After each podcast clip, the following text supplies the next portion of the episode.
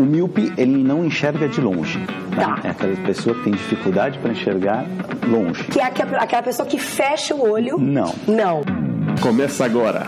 Não consigo ler nada. Miopia. Miopia.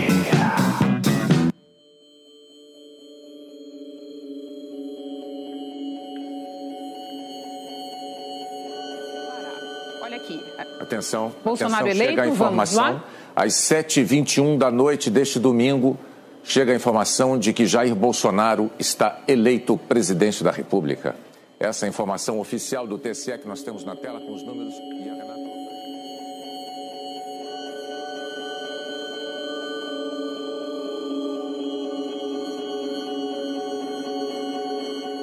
Olá, meu querido Miopi. Seja muito bem-vindo a mais um podcast Miopia. Fique à vontade, limpe suas lentes e ajeite seu fone, porque estamos só começando. Eu sou Roger Ochoa.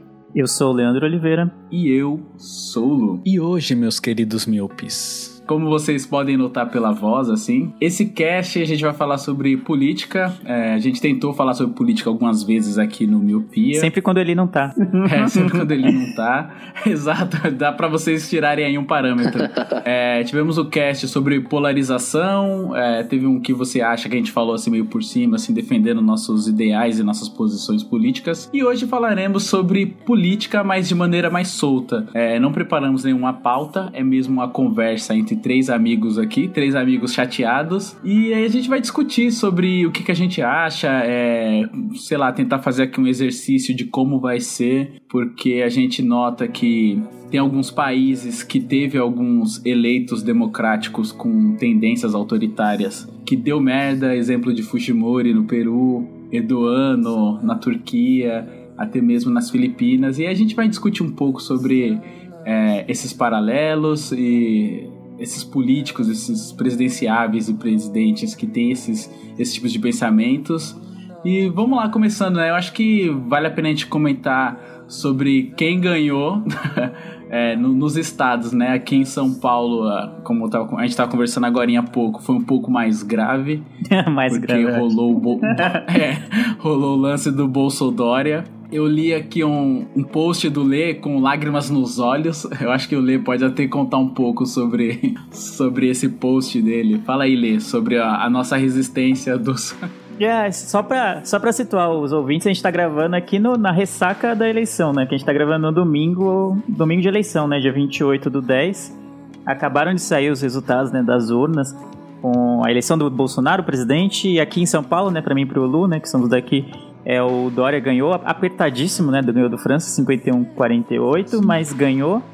E tá, eu posto que o Lu falou, é, foi mais ou menos isso, de que durante essa campanha eleitoral eu fui bem ativo nas redes sociais, especialmente no Facebook, que é uma das redes que eu mais uso, é, de tentar expor o quanto me desagradava a candidatura de alguém como Bolsonaro, tá ligado?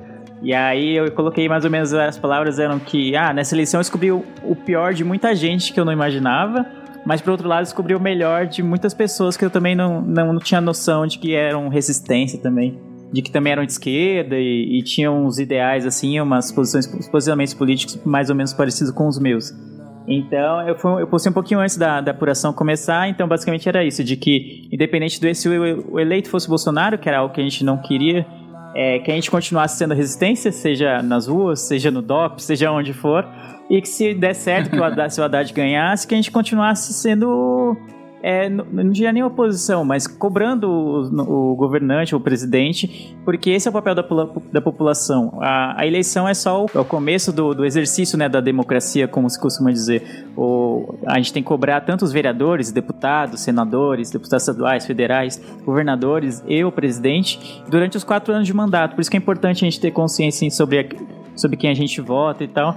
E aí eu fiz um post desse, é claro que vem a galera do Bolsonaro lá comentar, obviamente, né? Porque, enfim, e essa foi a minha sina durante toda, durante toda a campanha eleitoral, mas tamo aí. Realmente eu tô bem triste, tô bem decepcionado com o resultado, especialmente porque o Sudeste e São Paulo também é, foi grande responsável pela eleição do Bolsonaro e, além de tudo, continua elegendo o PSDB aqui mais uma vez.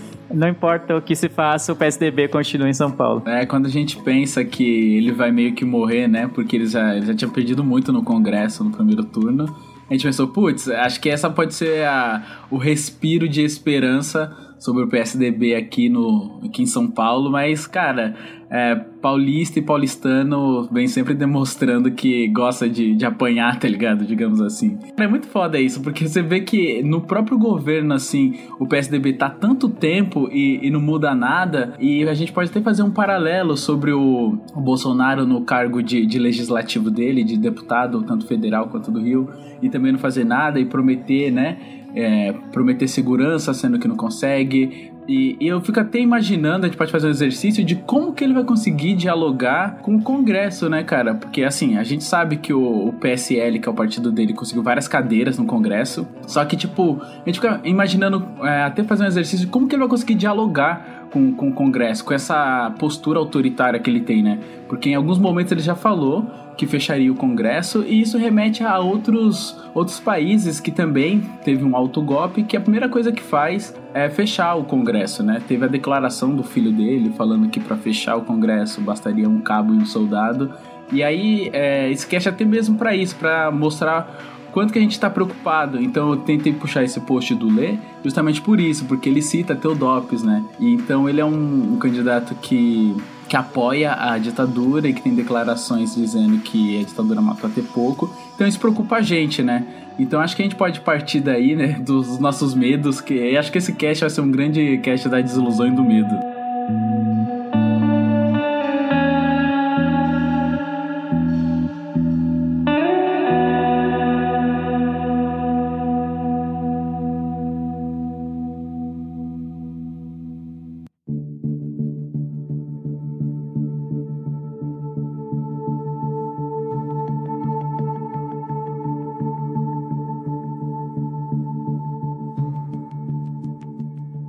Mas já que a gente falou da, das eleições é, aqui em São Paulo, o Roger pode falar um pouquinho do, de como foi no, no, Sul, né? Então, aqui no Sul, a eleição no segundo turno para governador estava dividida entre o atual governador, que é do MDB, e contra o governador que foi eleito, que é o Eduardo Leite, do PSDB, que por incrível que pareça, pelo menos ao meu ver, o candidato do PSDB é, não digo bom, mas menos ruim que o do, do MDB, né? E a, no começo do segundo turno, o Eduardo Leite, que foi eleito, ele tava com uma larga vantagem na frente do atual governador, que é o Sartori, né? E o, o Sartori começou a usar o nome do Bolsonaro na sua campanha para angariar votos, né? Ele começou a usar o, o slogan Sartonaro, Sartori e Bolsonaro juntos. Então, caralho, velho. Ai, Não, meu Deus, que, que, coisa deprimente. E por incrível Puta que pareça, ele subiu muito nas pesquisas. Até a eleição foi decidida no final ali. Tipo, a vantagem foi bem pouca. Uh, o Eduardo Leite foi eleito. Até abriu uma vantagem no final, mas chegou. Teve momentos da apuração que ele tava 300 mil votos na frente só. E acabou sendo eleito com 53% dos votos contra 46% do, do Sartori. Mas aí vamos ver como vai ser, né? O Sartori fez um, um, um mandato bem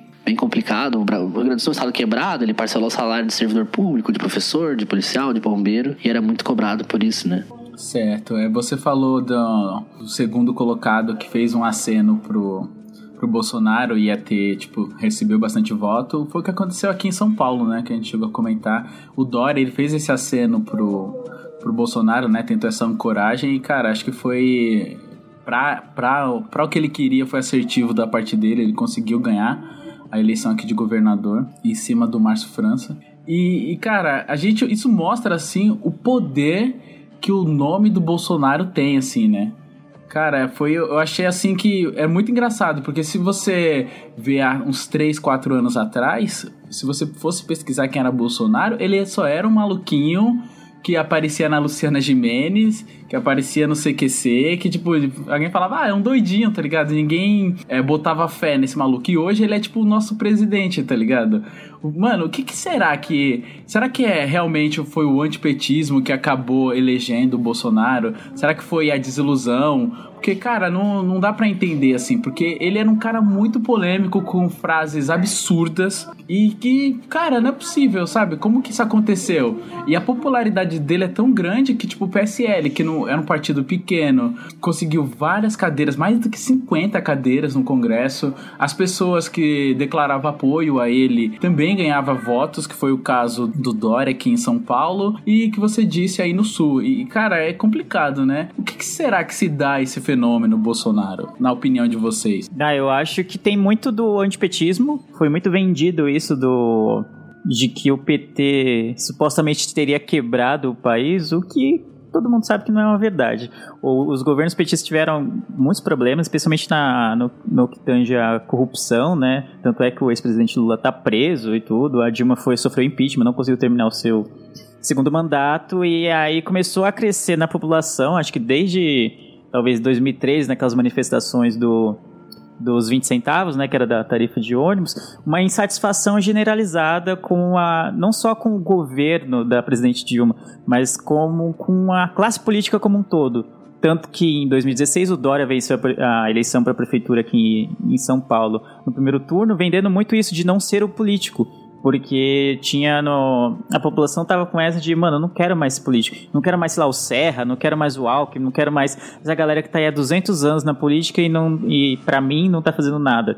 E aí o Dória se vendeu muito de ser um empresário de sucesso e aquela coisa toda e ganhou no primeiro turno.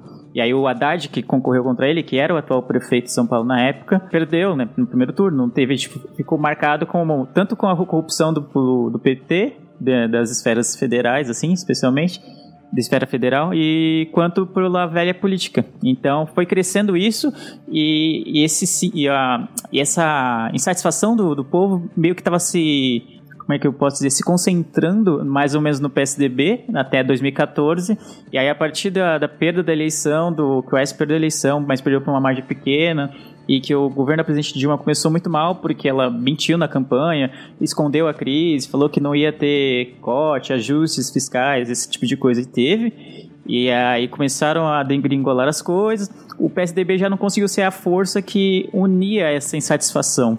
E foi a partir daí, pelo menos no meu ver, que começou a surgir essa figura do Bolsonaro, que meio que é mais ou menos o rosto de uma insatisfação se você conversa com alguns eleitores do Bolsonaro, como eu já tive o prazer ou não de, de conversar no, durante a campanha eleitoral, é, eles sempre falam isso, ah, tô cansado do, da corrupção do PT, e é isso.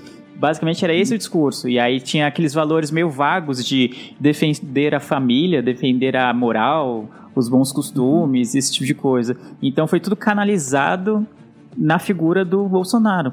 E aí entra muito forte o papel da igreja evangélica no, no país para ajudar a canalizar. Ele sempre se vendeu como uma pessoa, apesar de não ser exatamente evangélico, até onde eu sei, o Bolsonaro sempre bateu nesses valores cristãos, valores da família, valores tipo de Deus acima de tudo, né? Faz parte do slogan da campanha.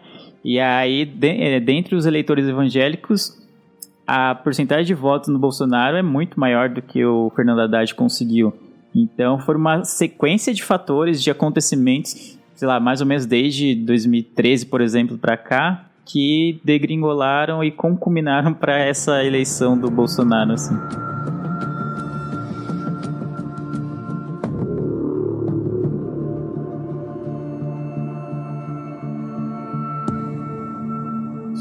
Concordo plenamente. E você, Roger? O que, que você acha que se deu esse fenômeno Bolsonaro, das pessoas quererem é, se ancorar a ele para poder ganhar voto? Cara, eu acho que um pouco foi por causa do. Eu acho que um pouco foi por causa do PT. O que acontece? Teve muitos casos de corrupção no, no, no, que estouraram no governo do PT, não, mesmo que não fossem do PT, mas é o que fica marcado para as pessoas. E, cara, eu acho que um pouco a mídia também, porque o que acontece, cara, o, a época do, do julgamento do Lula, o Lula era quase um, um sabe, um, um, um, Cristiano Ronaldo, cara. Todo, todo, sabe, ele respirava diferente, já tava na mídia, sabe? E acho que isso marcou muitas pessoas, assim. Eu acho que outros candidatos que foram presos por corrupção não foram tão falados quanto, por exemplo, o Lula, o Cunha, que não é do PT, era do MDB. Então, acho que o pessoal, eu acho que um pouco a memória fraca das pessoas causou esse fenômeno Bolsonaro, porque as pessoas lembram de casos que foram mais falados, mas talvez não sejam os, os piores, né? Se nós pegar, por exemplo, assim,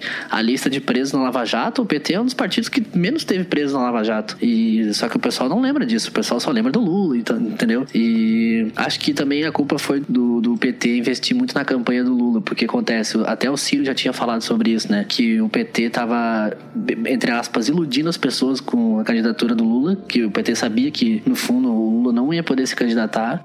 Você acha correto? Até as pedras do caminho sabem, se o saber comum, se o senso comum for correto, que o Lula não será candidato. Se ele não será candidato, como é que se explica essa fraude que ele está patrocinando? Não, mas estou falando, essas palavras são muito duras. Sim, mas isso é uma fraude. entender. As pessoas precisam entender, porque eu conheço o povo. O povo brasileiro tem uma gratidão, tem ódio, muitos têm ódio, mas o povo mais pobre, mais humilde, tem uma gratidão, um respeito, um carinho pelo Lula. E o que, que eles estão fazendo com isso? Eles estão incitando essa população com uma mentira de que o Lula vai ser candidato, mexendo com tudo quanto é de chicana jurídica, para chegar lá na frente e criar uma comoção e o Lula indicar uma nova Dilma, uma pessoa que não tem liderança, que não tem experiência, que acabou de perder. Espera um pouquinho. O meu amigo, acabei de apoiá-lo, não faz dois anos, candidatou-se a prefeito de São Paulo no cargo. E perdeu, não foi para o Dória, que é uma- um farsante, no primeiro turno, ele perdeu para Nulo e Branco. Tirou 16% dos votos. Como é que alguém acha que um camarada desse, com 15 dias da eleição, vai virar presidente? Se isso der certo, não dá certo. Sabe por quê? Porque se é um presidente desse tamanho, que vai passar para a sociedade a necessidade de sair de Brasília em hora de tensão e consultar o Lula no presídio em Curitiba. Isso destrói um país. Não é possível. Isso é crítica ao Lula? Isso é crítica política. E trabalhou muito esse negócio de Lula e depois substituiu por Haddad e em sua campanha Haddad é Lula e o Haddad ia visitar Lula na prisão toda semana. Eu acho que isso foi um, um, um dos fatores que fez o Bolsonaro crescer ainda mais. Por mais que talvez eu, eu não acho que o Lula deva estar preso ou, ou eu acho que o, o partido não poderia ter usado isso como campanha, sabe? Se talvez o partido tivesse trabalhado só a imagem do Haddad desde o começo, sem associar a imagem do Lula e sem. Por mais, eu, o Lula, sendo inocente ou não, a gente não pode ter um presidente indo na cadeia toda semana pra conversar com uma pessoa, sabe? Isso é muito complicado, assim. Então, acho que um, um pouco de erro de estratégia do PT, um pouco de culpa da mídia. Acho que só foram dois fatores importantes, assim, para esse crescimento do Bolsonaro. É, Eu endosso essa parte da, de ter faltado também uma meia-culpa do, do PT, no sentido de já começar a campanha falando: ó, a gente sabe que hou- houve casos de corrupção nos nossos governos, mas sei lá, a gente não, nunca parou a Lava Jato, então isso é uma amostra de que a gente é preocupado com isso, então todas as pessoas que foram denunciadas e foram condenadas estão presas, mas a gente quer reescrever, sei lá, uma nova história, algo do tipo. Ou então, sei lá, no começo da campanha eu falei muito com uns amigos meus quando a gente estava discutindo sobre isso, de que o PT poderia ter tido a humildade de ser vice na chapa do Ciro, por exemplo. E isso ele não quis. Na verdade, ele fez o contrário. Ele queria que o Ciro fosse vice na chapa do, do Lula e depois do Haddad, né? E aí o Ciro não quis saber disso, né? O Ciro já estava em pré-campanha, sei lá, há uns dois anos já, preparando, viajando pelo país, tipo, é, se tornando mais conhecido em regiões que ele não era tão é, tão famoso, esse tipo de coisa, é, tentando já angariar alianças e tal. E aí do nada o PT vem, tipo, meio que rebaixou ele, vamos dizer assim, a ser vice da campanha do, do Lula ou do Haddad. E aí isso pra ele foi um, um tiro, né? Tipo, ele, tanto é que depois, quando o PT veio com o rabo entre as pernas querendo o apoio do Ciro, o Ciro meteu o louco e falou, mano, não é nem comigo, nunca nem vi vocês. Vocês não quiseram, quiseram me fazer de vice e agora quer meu apoio no segundo turno? Se ferra aí, entendeu? Basicamente ele fez, se fingiu de morto e aí ele não vai estar com essa mancha, vamos dizer assim, de ter apoiado a candidatura do PT em 2018, então ele não vai poder ser associado a isso numa próxima campanha em 2022. E provavelmente ele vai ser candidato de novo contra possivelmente ou a tentativa de reeleição do Bolsonaro, ou de repente, e junto também, por exemplo, o Dória, eu acho que se cacifa muito para ser um pré-candidato à presidência, já que ele né, não gosta de parar nos cargos que ele ocupa, né? Então eu acho que daqui dois anos, daqui dois anos não, daqui, É. daqui, daqui quatro anos ele vai tentar de novo, é, vai tentar um salto mais alto indo pra presidência. Sim, você puxando o Ciro, é, é legal lembrar que, tipo, principalmente no começo da- das eleições, assim, quando eles estavam se apresentando nas sabatinas, e, e eu lembro de várias sabatinas ele, tipo, defender bastante o Lula, assim, sabe? Fala, porque, assim, o Ciro, ele é professor de, de direito, ele falou, eu li todo o processo do Lula e não tem nada ali que dê, dê indícios para ele ser preso ou a maneira como foi rápido o julgamento próximo das eleições e da- das pesquisas mostrando que ele tinha muita popularidade e tem. E aí depois daquela declaração da Geise, da Geise, da Glaze Hoffman e Da Geise Arruda. é, da Geise Arruda falando que Ciro nem morto, aí tipo meio que, né, pesa um pouco isso. E Ah, o PT foi eu- orgulhoso, né? Foi Sim, orgulhoso. foi muito orgulhoso. E isso, eu até puxo um pouco com o que o Roger falou sobre o erro de, de estratégia e sobre a falta de autocrítica. Aquele, aquela palestra lá, aquele comício, sei lá, que, que o Mano Brown, sabe, fala umas verdades. Que ele começa falando: é um partido dos trabalhadores e vocês não sabem falar com o povo. Sim. Se vai perder, ali já sabia que ia perder. Se em algum momento a comunicação do pessoal daqui falhou, vai pagar o preço. Porque a comunicação é algo. Se não tá conseguindo falar a língua do povo, vai perder mesmo. Certo?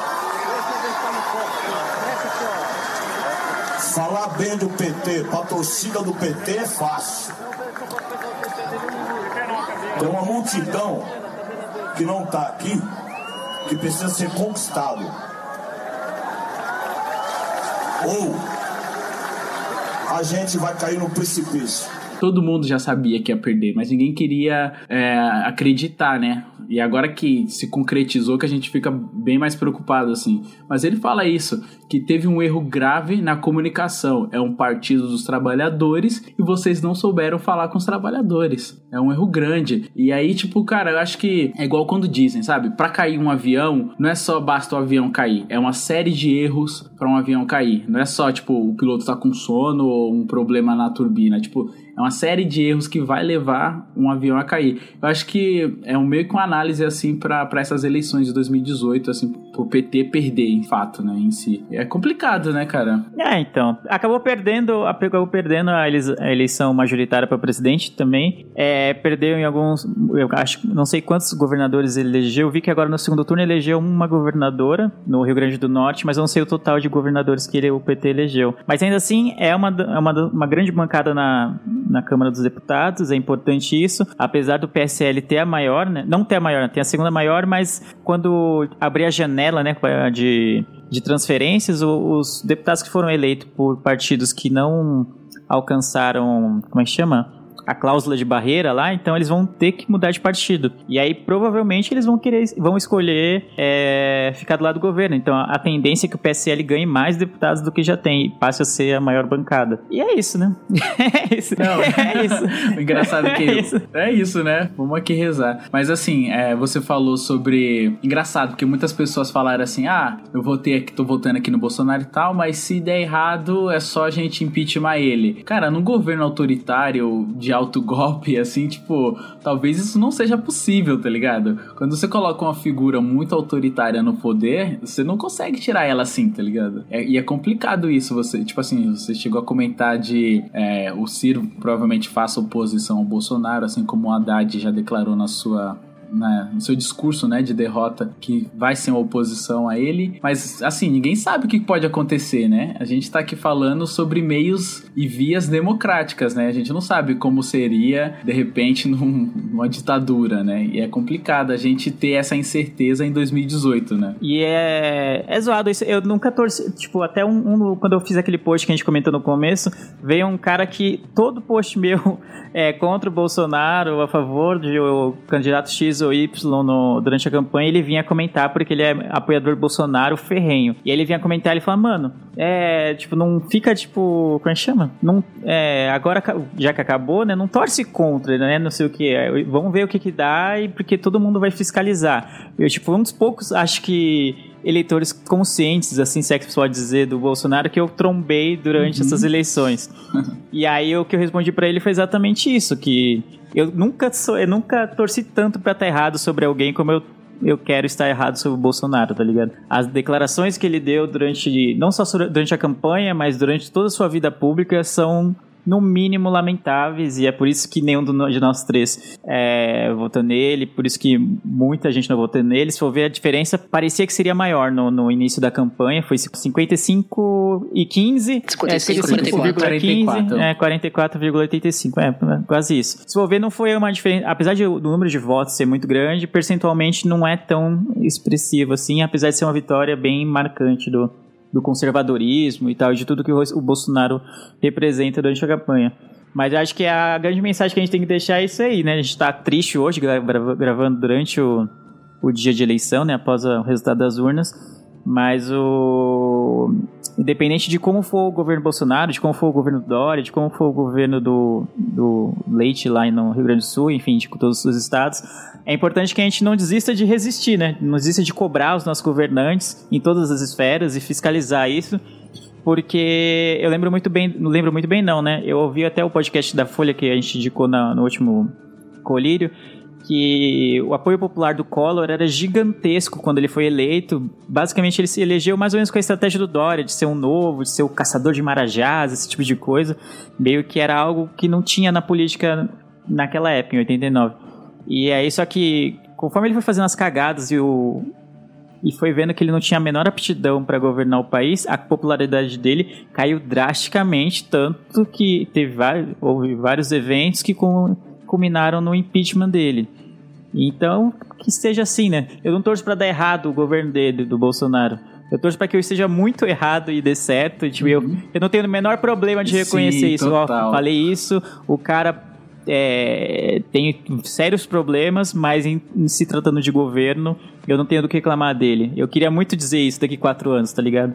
Mas eu tô bem cético, tô bem Uhum. Eu também, cético cara, com relação a esse também. governo. Tô bem desanimado, especialmente por ter um, alguém como o Dória aqui em São Paulo também no governo, é bem, bem triste, né? E aí o PSDB também, é, a prefeitura de São Paulo também é do PSDB, então você imagina como a gente tá bem feliz aqui quem não votou, né? Quem É.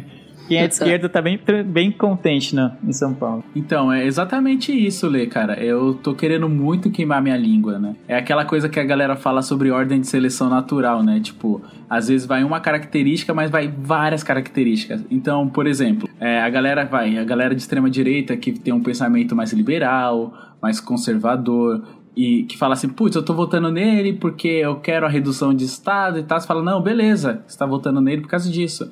Legal você ter essa sua ideologia, mas não é só isso que ele carrega com ele. É todas aquelas declara- declarações polêmicas que ele vem declarando, né? Então, tipo, é complicado. Eu quero muito, muito, muito queimar minha língua mesmo. Eu quero. Mas, tipo, de qualquer forma, assim, a, eu não, não consigo, sabe, gostar desse candidato, assim. Mesmo que, mano, ele seja o melhor presidente do mundo, assim. Eu vou ter as minhas questões ideológicas referente a ele, mas quero muito, muito, muito mesmo queimar a minha língua, cara. Eu quero que, que dê tudo certo. Mesmo a gente tendo essa, essa tristeza no nosso coração, né?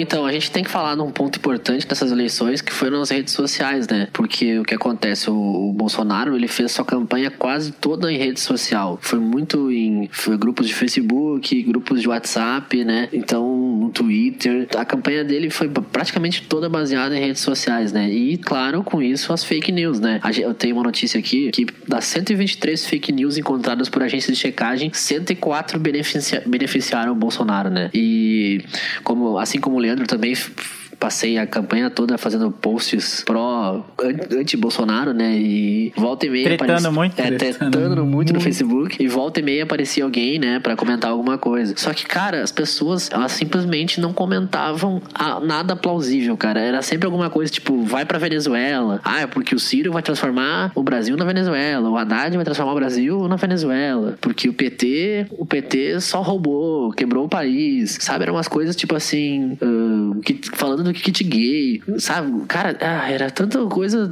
sabe, de retardado, cara. São coisas que o pessoal, sabe, se tirasse cinco minutos pra ler um, um pouco e entender que aquilo lá não existe ou era mentira. E as pessoas caíram muito nessa de, sei lá, recebiam um vídeo no, no WhatsApp falando de kit gay e espalhavam pra todo mundo, sabe? Então, eu recebi o vídeo de uma pessoa, mandou no, no meu inbox do Facebook, sabe? E, claro, dava pra ver claramente que o vídeo era editado, sabe? E, então, Mm. Acho que a força dele criou muito, se criou muito ali, né? Nas redes sociais. Tanto que fala que ele comprou, teve até aquela notícia que, que foi investigado o Caixa 2, né? Que empresas privadas teriam pagado 12 milhões pra envio de fake news, né? No WhatsApp. E o Bolsonaro e a campanha do Trump foi a mesma coisa, né? O Trump foi eleito pelas fake news através do WhatsApp, né? Sim, esse lance das redes sociais é, é foda mesmo, né? Tudo, acho que todo mundo aqui meio que militou por redes sociais. É meio estranho falar isso, né? Militar por redes sociais. Mas essa, essas eleições mostrou, assim, uma, uma força muito grande, né? Da, da internet, que é a mídia mais nova que a gente tem. Diferente da, das eleições de antigamente, onde, assim, nada da Dilma e do Aécio já tinha, mas essa daqui veio com força mesmo. Porque antigamente o que elegia era realmente você ter bastante tempo de TV, coisa que o partido dele, por ser pequeno e não ter muitas coligações, não tinha. Foi toda em, em volta assim das redes sociais, do, principalmente do WhatsApp. E, cara, como isso mostra ser uma mudança grande, né, de paradigma, essas brigas, né, que, que, que a gente travou pela, pelo Facebook e tal. É complicado mesmo. Eu lembro de uma briga que eu tive, você falou de pessoas que jogavam coisas aleatórias, eu tava brigando com um cara, né, discutindo, né, debatendo. Ele chegou a falar, ah, o plano de segurança do, do Haddad é botar iluminação. E como eu li o, tanto o plano de governo do, do Haddad quanto do, do Bolsonaro, eu falei, cara, você tá equivocado. Quando ele fala das LEDs, ele tá falando sobre iluminação e limpeza das ruas. E isso, com a- uma rua mais iluminada, também ajuda na segurança. Não é, o não é a parte de segurança, tá ligado? Então as pessoas, ela fazia aquela coisa de ouvido seletivo, de leitura seletiva, selecionava só o que queria ler e, sabe, excluía o resto. E isso é- mostra muito o comportamento do, do- do- de grande parte dos eleitores, assim, do Bolsonaro. Que é algo preocupante, né? E, cara, vamos lá, né? Vamos ver como que vai ser isso. Vocês falaram do, da importância da internet. Por um lado, eu acho muito positivo. Porque eu sempre acho, eu achei injusta a, a divisão de tempo de TV para os candidatos, de que depende de tanto de alianças que você possui. Então, por isso, por exemplo, o Alckmin, que tinha 20 mil partidos debaixo da aliança dele, tinha muito tempo de TV. Ele tinha o centrão, né? Ele tinha o centrão inteiro, então a- o tempo de TV ele era maior, sei lá, o dobro de quase os, dos outros, praticamente. E isso em outras eleições, antes das redes sociais, seria é, definitivo para ele ser eleito, porque a exposição dele seria maior. Então eu sempre achei bizarro isso, você ter que fazer 200 alianças com muitos partidos que provavelmente para para aceitar estar na sua aliança vão querer cargos em troca disso para você ter mais tempo de TV. A meritocracia já não existe desde a eleição, porque se você é de um partido menor, dificilmente você teria o, não, não teria o mesmo espaço, logo você seria encarado de maneira diferente pelo eleitorado, porque enfim, você não ia ser tão vice. Ia ser só um, um candidato nanico porque o seu partido é menor. Por esse lado, a existência das redes sociais para que, é, como o Bolsonaro fez, usar o Facebook, usar o Twitter, o Ciro também fez muito isso pelo Twitter, o Haddad também, a Manu, que era vice do, do Haddad, também usava bem o Instagram, o Twitter, o Facebook, todas as redes. É importantíssimo que geravam uma proximidade muito maior do- entre eleitor e, e candidato do que houve em outras eleições. Por outro lado, a gente teve o, a overdose de fake news que vi- vinham pelo WhatsApp.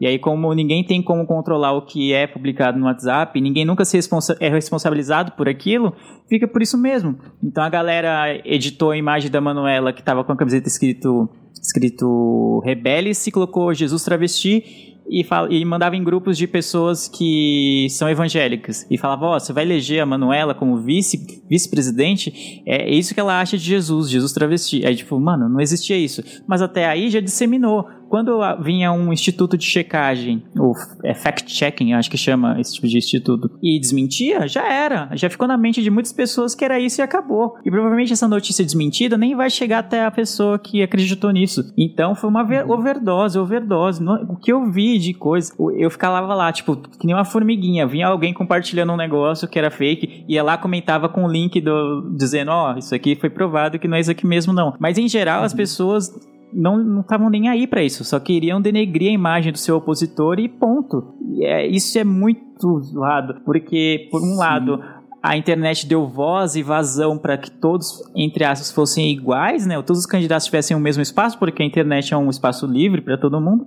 Por outro lado, a gente tem um presidente eleito com grande ajuda das fake news. Então. Sim, é. e no, no, nas últimas semanas, acho que principalmente na última semana, o TSE meio que se pronunciou assim, tirando algumas coisas do ar. Mas aí eu acho que já era muito tarde, sabe? Eu acho que é, pela força do, da, da, notícia falsa impactar numa eleição, acho que isso deveria ser regulamentado bem antes, sabe? O TSE teria que ter, ter visto isso muito, muito tempo antes, para tentar até mesmo desmistificar muitas, muitas mentiras, né? E aí eu acho bem complicado, cara. Tipo, um órgão como o TSE, que é o que regulamenta as eleições, as apurações, tudo, e, cara, meio que negligenciar, sabe? Eu acho muito complicado. Mano, eu fiquei muito puto com isso, porque o Bolsonaro vem quatro anos faz, falando do tal do kit gay, seis anos já falando isso e o TSE proíbe ele de falar isso uma semana antes da eleição, sabe? Cara, teve todo o tempo do mundo pra, pra proibir e daí faltando a eleição praticamente deixar decidida, daí o TSE se posicionou, sabe? Cara, eu fiquei muito revoltado pois com é. isso. E o, que mais me, assusta é a desinformação das pessoas, sabe? Por exemplo, assim, eu, eu vivi um episódio até, eu fui no posto eu fui no posto de saúde, né? Tô com uma pedra na vesícula e fui marcar o, o exame lá pra, pra posteriormente marcar a cirurgia. Aí eu cheguei na fila do posto e tinha dois caras conversando sobre política, é claro, né? Porque em época eleitoral o pessoal não fala nem de futebol direito. Aí, um, eu, sentei, eu sentei do lado, no banco, do lado dos caras que estavam na fila, e um vira pro outro e fala assim: Ah, porque ontem eu vi um vídeo novo do, do, do Bolsonaro que ele fala que o Haddad agora quer liberar o porte de arma também. Tá copiando todo o plano de governo dele. Daqui a pouco o Haddad vai pedir voto pro Bolsonaro também. O Bolsonaro disse. Sério, eu só baixei a cabeça assim: Não, não é possível isso, cara. Aí eu olhei pra ele: Tá, e tu acreditou nisso? Aí ele falou assim: É, eu vi no WhatsApp, mas eu acho que não é verdade mesmo, porque se o PT liberar o porte de arma, vai contra a ideia deles de implantar uma ditadura, sabe? tipo, cara, é, nossa, é tanta Ai, bosta mano. por segundo falada, mano, que, que, sabe, dá uma dor no coração, sabe? E, bah, isso, o que mais, o que mais me incomoda é a desinformação das pessoas, sabe? Falar de kit gay, um, um livro que nem sequer foi pra escola e nem sequer fala sobre homossexualismo de forma pejorativa, sabe? E, ah, pessoas achando que aqui vai virar Venezuela, sendo que eles nem sabem por que, que a Venezuela tá em crise e nem sabem que o presidente da Venezuela era um, um militar, sabe? É, é, tantas coisas que as pessoas poderiam uh, parar cinco minutos e ler uma notícia na internet, elas simplesmente não fazem e ficam só no Facebook e no WhatsApp disseminando as fake news, né?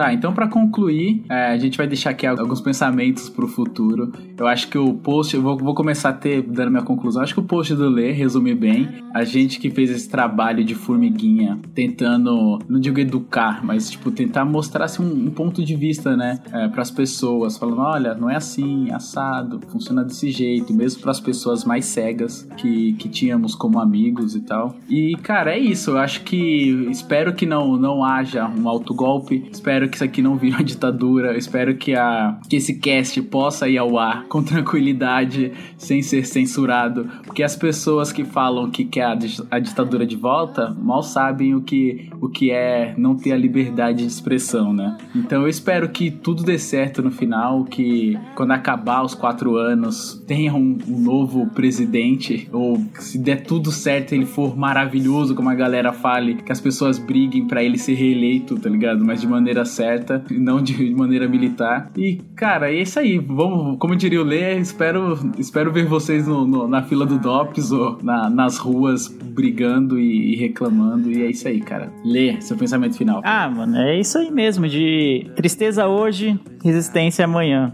E a partir de agora e durante os quatro anos, e enquanto a gente viver. Acho que esse é o lema. A gente não tem proposta de ser um. pretensão de ser um podcast político, mas hoje não tinha como fugir dessa pauta. Esse podcast vai ar uma semana depois das eleições, mas a gente tá gravando no dia delas, no dia da apuração das urnas. E, mas se você quer ficar ligado em política, já até não é, não é colírio hoje, mas eu indico dois podcasts que sempre falam sobre o assunto e são muito bons. Eu ouço, tipo, semanalmente eles, que é o NBW. Eles sempre falam muito de política, especialmente nacional. Falam um pouco de política internacional, mas essencialmente política nacional. E o outro é o Foro de Teresina, que é um podcast da revista Piauí. Também eu gosto bastante. Obviamente são um pouco enviesados, muito mais o, o da Piauí é bem enviesado pra esquerda. Mas o do NBW, o pessoal geralmente fica mais no. tenta ser mais no meio termo, assim, mais no centro. Então vale muito a pena, muito bom os dois podcasts e a luta. Sempre. Roger. Então, uh, a merda tá feita, né? Infelizmente Bolsonaro tá eleito e vamos ter que conviver com isso por quatro anos. E, cara, eu só tô realmente preocupado de verdade com amigos meus, sabe? Eu tenho, tipo, tenho muito amigo gay, tenho amiga lésbica que já sofre o dia a dia normalmente. Essas são as pessoas que mais me preocupam, assim, agora, sabe? E eu espero que fique tudo bem com eles e não aconteça nada de errado. E também me preocupo com a liberdade de expressão, né? Vamos ver agora se, se, se as as, a, mídia, jornais, televisão, enfim, vai ter coragem de falar mal do Bolsonaro se ele estiver fazendo um mau governo, ou se eles vão ter que ser censurados ou, ou vão evitar falar para não criar uma treta. Então, tomara que isso não mude, né? Porque assim como a mídia detonou o PT quando precisava, esperamos que detone também o Bolsonaro caso ele faça alguma merda, né? E essa é uma, é uma das minhas principais preocupações. Mas enquanto isso, seguimos, como diz o Lele, agora é resistência e espero que a esquerda se una e reconheça seus erros e na próxima eleição volte mais madura e, e, e eu acho que acho que o Lula não, não, não tem mais que ser candidato, nem a Dilma, acho que precisa dar uma renovada também e vamos ver, né? É isso, é isso aí. Tomara que em 2022 tudo melhore. Exatamente. E pra fechar aqui, nós estamos no Twitter, arroba MiopiaCast. Peço também pra curtir a nossa página no Facebook, que é o Miopia Podcast. E por favor, entre em contato com a gente, nos mande um e-mail, miopiapodcast.gmail. Estamos em todos os agregadores de podcast, tanto do Android quanto do iOS, que é o da maçãzinha. Estamos no Spotify. Agradeço aos senhores pelo cast gravado e pela revolta posta. Agradeço também você, Miopi, que nos ouviu até aqui aqui e voltou contra o Bolsonaro. Eu vejo todos vocês no futuro e tchau. No futuro ou não, né? Dependendo do que vai acontecer. É ou não, né? Pode ser que. É, espero que seja no futuro, meu povo, e que esse cast não seja censurado.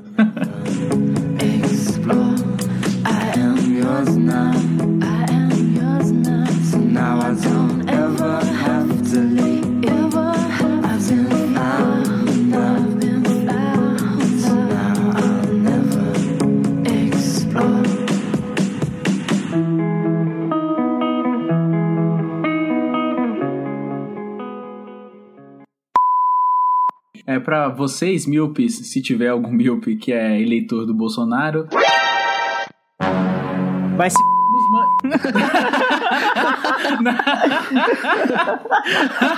Eu ia pedir. Não, zoeira, corta, corta, corta isso. Corta não, é pô, caralho.